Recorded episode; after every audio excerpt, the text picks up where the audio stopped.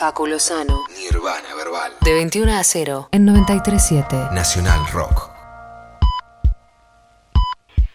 Bueno, eh, estamos acá en una nueva charla eh, para Nirvana Verbal, en este caso con, con Manu, con Replic. eh,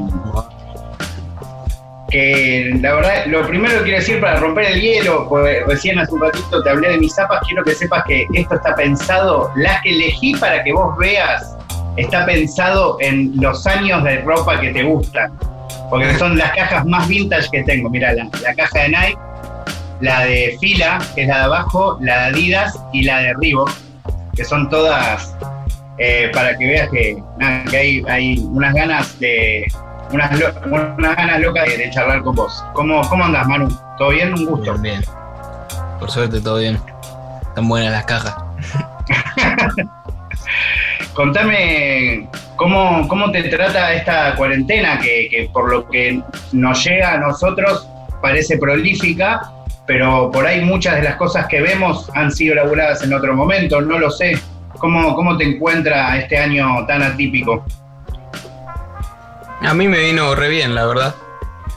Creo que fue un, espacio que se dio en un momento que lo venía necesitando y me ayudó para un montonazo de cuestiones, de comprender mis funcionamientos, mi forma de ser y las cosas que me pasaban, como que desaté algunas cosas que estaban inconclusas gracias al espacio que se dio, tanto tiempo en soledad y encierro. Por ahora la sigo llevando igual que al principio, me sigue gustando el espacio que genera y me parece que se puede aprovechar muchísimo para aprender mucho. Eso pensaba, ¿no? Como que vos antes de, de la cuarentena en algún punto ya venías, eh, al menos también en lo que nos llegaba, como en algunos planos quizás más de lo, de lo masivo, de lo lleno de gente, como desconectando un poco de toda esa y de repente, ¿no? Como todos tenemos que, que meternos en esa misma situación, como que todos te terminamos acompañando. Claro. Todos nos volvimos ermitaños contigo, Manu. Yo organicé la cuarentena para que pase todo esto. Bueno, y otra cosa que, que- que te iba a decir, como también para romper el hielo, que estoy hace, nada, hace unos días vi una entrevista que te hizo Maca hace, al principio de la cuarentena, justamente para Estilo Libre, y vi que hablabas de, de, de Bla Records. Entonces, eh, como soy así muy nerd de la música y fan de- del hip hop, me dije, che, esto no sé qué es. Entonces estoy hace días como metiéndome en esa, eh, conociendo todos los raperos que, que hay ahí. y, y quiero conectártelo un poco. Hace unas semanas tuve también el honor de charlar con Dano, ¿no? Y, y hablábamos justo de, de- de algo tan lindo en el hip hop que es esto del digging, ¿no? De, del buscar. Eh, y quiero que me cuentes un poco cómo, cómo es tu camino, ¿no? A, a llegar a de repente, nada, un, una gente tan así, tan en otro continente, eh, que quizás está muy fuera del mainstream. ¿Cómo, cómo fue ese camino? Bla me llegó por unos amigos que me lo mostraron, amigos con los que rapeo, sigo rapeando hoy en día también, gente de mi grupo de Juventud Malaria. Y después empecé a escucharlo mucho más cuando nos empezamos a juntar con otro grupo que se llama Beculé, que ellos también escuchan mucho Bla. Y no, para mí los de Bla son los mejores rapeando que yo haya escuchado, la verdad últimamente cuando compongo es muy inspirado en ellos. Es como lo que el rap capaz estaba supuesto a hacer, yo creo que eso ellos lograron encontrarlo. Eh, es, Sobre es muy- todo Sí. en la vibración también. En la vibración que, que me hace sentir ellos. Creo que la siento mucho más interesante que el rap clásico, como me parece una evolución. Sabes que en los 2000, cuando yo escuchaba hip hop, también hubo un momento en donde muchos fanáticos del rap en, inglés o, de lo que se escuchaba más, nos empezamos a fijar en Inglaterra porque de repente aparecían rappers como DC Rascal, como Rus Manuga, que, que, venían a traer quizás no necesariamente una parte oscura, pero sí a mostrar cosas que, que- que no, no, no, de, de- la energía que no, no, no se había, no se mostraban habitualmente, eh, generalmente, ¿no? ¿Vos sentís un poco esto? ¿Te sentís identificado o te sentís reflejado por esto de cómo quizás muestran otra parte de la vida del hip hop, como una cuestión más de la vida cotidiana, de las cosas que nos suceden? Sí, creo que muestran otra parte, pero también capaz lo ven desde otra parte. Creo que ellos no es que siguieron la regla o, o cómo venía siendo el rap desde los 90 o como siempre fue, buscaron como algo más, algo diferente. Quizás estudiaron más o prestaron más atención en cómo se rapeaba y llegaron a un estilo común que básicamente lo siguen todos ahí. En Inglaterra casi todos tienen como un patrón común que se sigue porque como que se dieron cuenta que era el mejor patrón para seguir, para sonar rapeando lo mejor posible.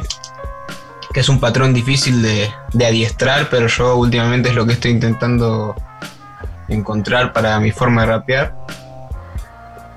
Y creo que eso es muy valioso lo que encontraron esos chabones. Y a pesar de que todos tengan el mismo patrón, son todos muy diferentes, son todos estilos totalmente con un condimento distinto, todos.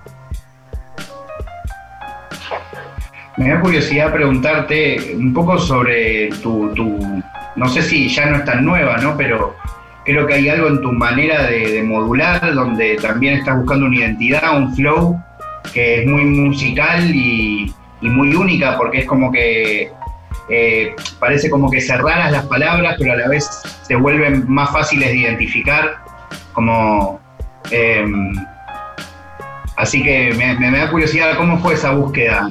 ¿Salió en freestyle o, te metiste a buscar una sonoridad en, la manera de decir las palabras? ¿Cómo apareció esa nueva modulación? Eso, ahora si me pongo a recordar, creo que también fue bastante influencia de Bla. Como de tanto escucharlos, como que algo en mí iba cambiando, mi forma de rapear y sabía que algo estaba cambiando de mi gusto vibracional por rimar y por rapear. Y me di cuenta que la ventaja que tienen allá en Inglaterra es que el idioma es más versátil, más sonoramente más rico que el nuestro, es como el nuestro es muy cuadrado. Y me di cuenta que podría que podía hacer ciertos cambios sutiles para darle un poco más de pimienta o o de miel sonora la forma de rapear para hacerlo más interesante y, y, sonoramente mejor. Y en palabras me daba cuenta que podía decirlas de cierta manera y sonaba totalmente diferente. O incluso letras, ni siquiera palabras. Así cambiar la forma en que digo ciertas letras. Y todo eso se fue, se fue formando y me fueron cayendo la ficha diferentes cosas que me hicieron cambiar mi flow. Y hoy, siendo una persona tan exigente, cuando te escuchás, eh, sentís que es lo que como que querés profundizar eh, ese camino o, todavía te da cosa escuchar eh, escucharte así con, esa, nueva musicalidad. Ahora creo que estoy bastante conforme con lo que va saliendo. Creo que en una época capaz con algunas letras o palabras me fui demasiado y lo exageré pero ahora creo que estoy encontrando un equilibrio entre esa modulación y la modulación básicamente del, del idioma, porque fue cambiar básicamente cómo modular un idioma para rapear y en algún momento terminó siendo algo muy extraño y ahora creo que lo equilibré y siempre que compongo quedo satisfecho con cómo suena. Algo lo que te quiero preguntar que aparece mucho en las últimas letras es el tema de la libertad, ¿no? Y yo no, no, no tengo la chance de haberte conocido, te vi muchas veces, tenemos miles, literalmente muchísimos amigos en común, pero nunca pudimos charlar y, em, y cuando empezaste a, tener como quizás esta, eh, eh, este, esta manera rebelde ¿no? De, interpretar un poco el mundo al que había llegado con el freestyle, todo el mundo te, demandaba cosas y yo honestamente siempre me, me pareció que, que, estando en tu lugar hubiese hecho todo igual.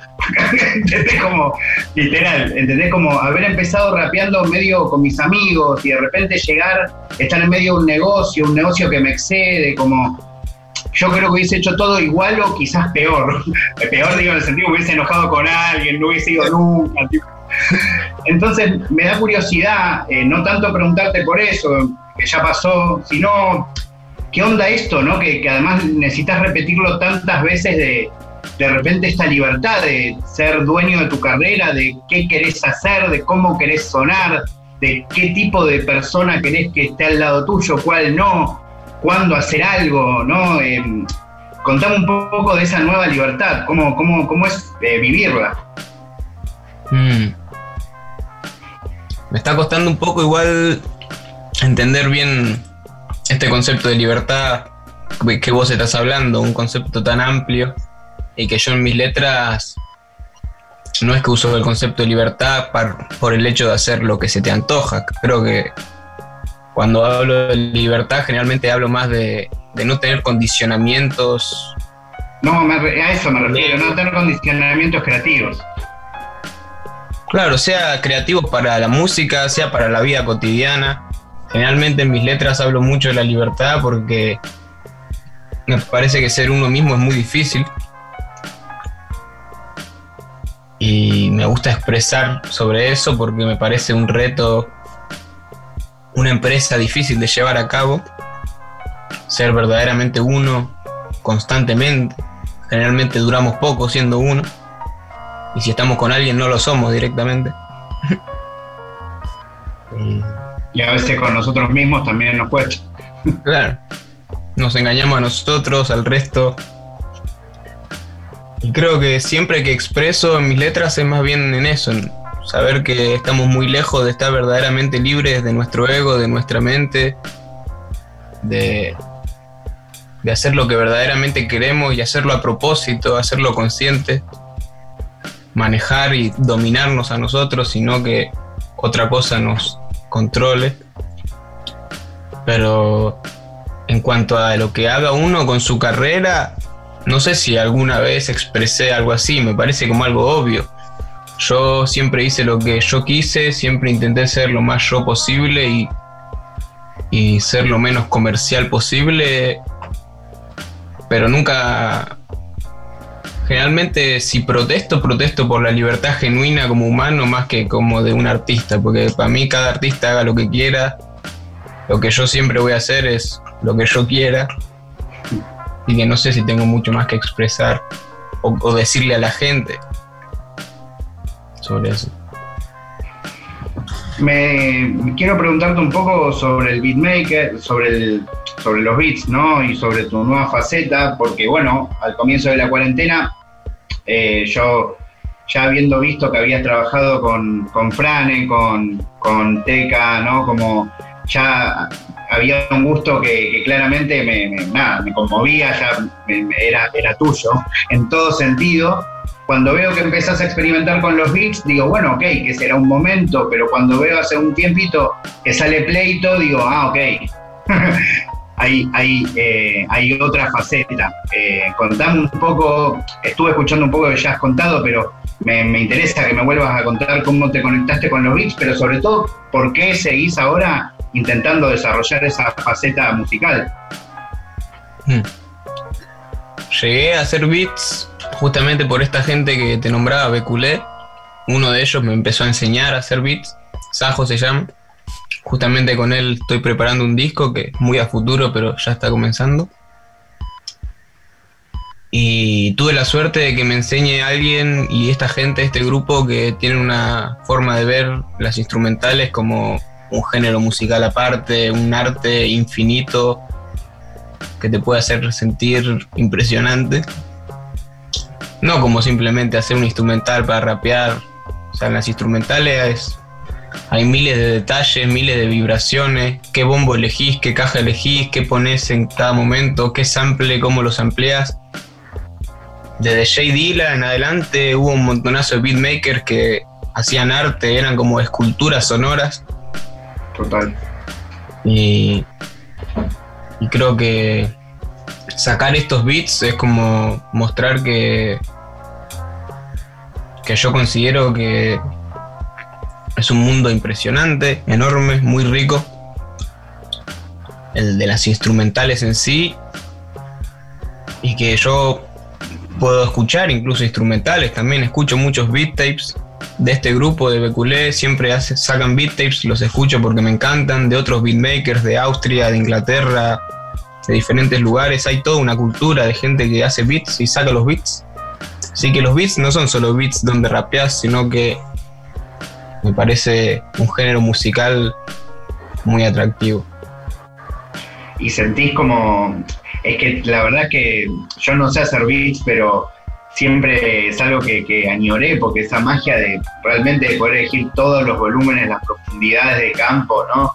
Ver si amplias algo, si lo recreás con un instrumento nuevo, si utilizás una melodía que cantás, si es realmente un mundo eh, inmenso y que además a quienes nos gusta poner referencias a las cosas también, es como que podés poner, no sé, en, literal un compás, referencias a 15 canciones diferentes. Eh.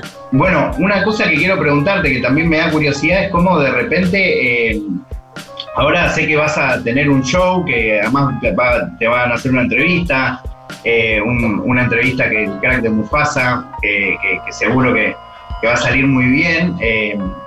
Pero nada, pienso que, también va a ser, si no me equivoco, tu primer show en vivo eh, en esta nueva etapa de voz como solista, ¿no? ¿O no? Como show mío exclusivamente, sí es el primero. He tocado en diferentes lugares, como teloneando, pero como mío. O también estuve en, por ejemplo, el Cosquín, que es donde hay más gente, hay muchos artistas, pero así que sea exclusivo mío, sí, sería la primera vez. Y qué loco, y siento que también te debe haber venido bien, no sé, vos contame, el hecho de que, de que pueda ser en medio de una cuarentena también, vos eligiendo las personas, cómo lo vas a hacer, en qué condiciones, qué cámaras, debe también tener una, una linda magia eso, ¿no? Sí, no sé si tiene una magia especial, para mí es un concierto como cualquier otro, solo que no va a haber público Sí, yo creo que va a estar bueno. Las visuales van a estar muy interesantes. La entrevista creo que va a estar buena también. Sí, voy ahí a rapear, a dar todo, a intentar que cada letra, cada barra salga lo más sentida posible y que se ve bien. El 25 de septiembre. 25 de septiembre. Eh, ¿Y cómo, cómo va a ser? Digo, ya, ya está, ya tenés que ensayarlo, ya está armado, va a ser vos con base, banda, ¿cómo, cómo es? Estamos ensayando con mis amigos de Puag, Puag Records. Camilo Desorden va a estar haciendo los apoyos, Colocano poniendo las pistas y Santa Alejo va a estar tocando el bajo y con la machine haciendo sonidos y agregados y cosas interesantes. Ese es como el elenco. Y ya ensayamos dos veces, este sábado ensayamos de vuelta y tenemos un par de ensayos pendientes todavía, además de eso. Qué bueno, qué bueno, Manu. Em, y contame, veo que, estás muy, muy activo, que me contás que ya estás trabajando un disco nuevo. Em, te escuché también al comienzo de la cuarentena estabas haciendo algo con una gente, con un dúo de España, un beatmaker y un MC. Em, ¿cómo, ¿Cómo viene el futuro? ¿Seguís en esa o hay algunas otras cosas? Sí, últimamente viene más tranca igual. Antes creo que era una intensidad y capaz una obsesión más fuerte. Ahora estoy tomándome mi tiempo, yendo más lento y parsimonioso y haciéndolo cuando verdaderamente lo siento y tengo energía, porque me pasaba a veces que capaz no verdaderamente lo sentía para el momento o no tenía tanta energía para el momento. Y ahora ya no sucede eso, ya me di cuenta que tiene que ser el momento exacto para componer, para rapear, para, para lo que sea. Pero tengo la suerte de que tengo muchas cosas ya grabadas que van a salir, así que tengo como un, un changüí de tiempo para ir lento y, y no quedarme atrás. Em, bueno, Manu, em, antes que, que, terminemos la charla, te quiero agradecer, te admiro un montón desde que te escuché freestylear por primera vez pero no puedo evitar preguntarte un poco sobre Rubíes, ¿no? que es estos últimos dos volúmenes. Ayer eh, estrenaste uno, es hermoso. y preguntarte un poco cómo, cómo nacen estos volúmenes. Siento de todas maneras, un poco por lo que me decía al comienzo de la charla, que quizás sea, también esté bastante conectado con esto de Bla, pero, pero contame un poco eh, cómo, cómo surgen estos volúmenes y si habrá más. Eh, sí, justamente esto lo siento muy poco Bla. Mira, Fue como- ok. con unas conexiones con diferentes beatmakers, va, dos beatmakers de España, que me gustaba su trabajo y le pedí que me manden instrumentales y me mandaron una cada uno, el Sword y Mr. Humo, Mr. Mil Humo. Y lo compuse y tenía ganas ya de hacer como una sección especial diferente a que sean simplemente temas, sino one shots, así una toma sin apoyos, así como si fuese un freestyle, pero en barras, que seguramente salgan rubíes rubios de freestyle y más volúmenes sí, iré sacando. Mientras me lleguen pistas y si esta digo me gusta para un tema o me gusta para un rubíes rubio, con el tiempo irán saliendo y espero darle continuidad a, la sección. Yo también me quiero ver. Bueno, Manu, eh, como mi hija está acá, que tiene muchas ganas de hacerle una pregunta, voy a dejar que ella. ¿Querés preguntarle algo a Manu para terminar? Pero solamente me quiero ver. bueno, bueno. Eh, bueno, Manu, de verdad te, te agradezco un montón eh, la charla y ojalá pronto se termine todo esto, así podamos charlar en vivo, escuchar alguna musiquita o pasarnos algún nuevo rapero que hayamos descubierto. Eh, en principio ya tengo un montón con esto de Bla para escuchar por un año más o menos. Más todavía. Un año sin dormir, ahí quizás. Bueno, muchas gracias, Manu, te mando un abrazo. Igualmente, gracias por el espacio. Abrazo y saludo a la hijita linda. Bueno, ahí estábamos charlando con Manu eh, Vanstein, con eh, Replic, un poco sobre su carrera, eh, con Juani, que, que tiene muchas ganas de charlar y de aparecer, así que eh, la voy a mostrar en la cámara. Ahí está. Eh, esto fue la charla con Manu Vanstein, con Replic para Nirvana Verbal.